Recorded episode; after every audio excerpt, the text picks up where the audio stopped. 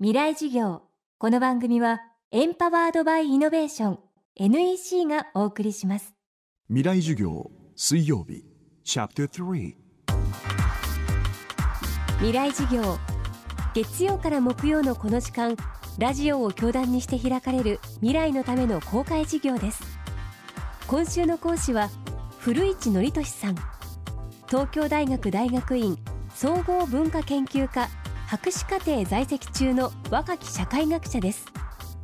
大学院で若者とコミュニティについての研究を進める傍らマーケティング IT 戦略の立案メディア出演など多方面で活躍しています。2011年9月以来2度目の授業となる今回は政権交代を経て社会の転換期を迎えた今若い世代の生き方考え方はどう変化したのかを伺っています。未来事業3時間目。今日は今の若い世代の仕事観についてですテーマは社員旅行と今の若者統計を見てみると一つの企業に勤めたいっていう考える若者は昔よりも増えています。例えば昔は悪しき習慣として批判されたような社員旅行なんかもそれを楽しみにする若者も増えたと言います。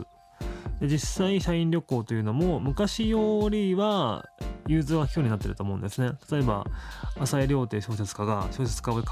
しながら会社員もやってますけど彼なんかは社員旅行に行ったのにその先で原稿を書いたりしている。それが許されたりしている。だから昔みたいに社員旅行ってものもそんなに厳密なものではなくなってきている。ただ一方で若者もそれを絶対に毛嫌いするような感じでもなくなってきていると思うんですね。社員旅行とか最近よくも復活している運動会っていうのはある種合理的な仕組みだと思うんです。そこのコミュニティ会社というコミュニティでもしも10年間20年間ある程度の期間働くつもりだったら絶対にそこにいる社員とは仲良くなった方がいい。だとしたならばそういうイベントごとは多い方がいい。だからそういうそのある種まあ合理的な判断として若者はそれに参加してるのかなっていうふうに思います。ただある種の危機感の裏返しなのかもしれません。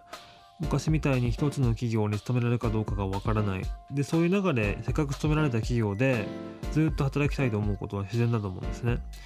そこでまあそのあの無理やりその全てを毛嫌いするのではなくてそういうイベントに参加してみるとか上司に誘われたら飲みに行くとかそういうような人は増えてるなって気はします。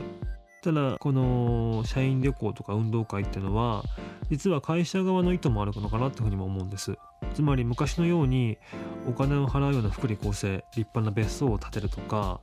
お金で還元するような福利厚生がなかなかできなくなってきていた。そこの中でよりお金をかけない福利厚生という意味でこういうイベントごとを増やしてるっていう企業も多いと思うんですね。だからその企業と若者側の利害が一致してこういう運動会の復活みたいなことが起こってるんじゃないかなというふうに思います。その一方若者たちの間では会社勤めとは別の新しい生き方社会の可能性を増やそうとする動きもあるようです。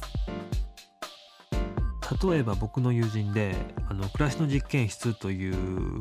自給自足に近い農場で働いている伊庭君という若者がいます。彼なんかは別に声高に社会の変革を叫ぶわけではないけれども農場で自給自足することによってまずは誰も傷つけない生活を始めた。つまりそのグローバルチェーンの中で物を買うってことは結果的に誰か遠くの国の誰かを傷つけることということになるかもしれない。だとしたならば全部自分で農場で暮らした方がそもそも誰も傷つけないでエコな生活ができる。でさらにそういうその農場の活動を周りに広げていくことによって仲間を増やしていく。別に誰もが別に自給自足の農場で住むことがいいわけではなくていろんな人をそこに仲間としてファンとかを増やしていってそういう生活があるっていうオルタナティブを見せる。でオルタナティブを見せるってことは結果的には社会の可能性を増やすってことだと思うんですね。だから彼みたいにその何もかもをガラッと変えることを求めるわけでもないし理想的な社会像を声高に掲げるわけではないけれどもただしそのオルタナティブな生き方を示したことによって社会の可能性を豊かにするっていう生き方もあると思うんです。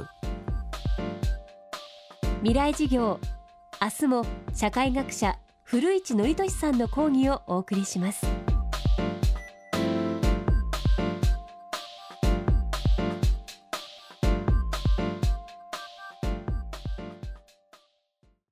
なぜ宇宙を目指すのか。ある宇宙飛行士は言った。それは地球を見るためだ。宇宙から地球を観測し地球の今を知り未来へつなぐ。NEC は約60年にわたり培った宇宙技術で地球の未来を支えます。NEC 未来事業。この番組はエンパワードバイイノベーション NEC がお送りしました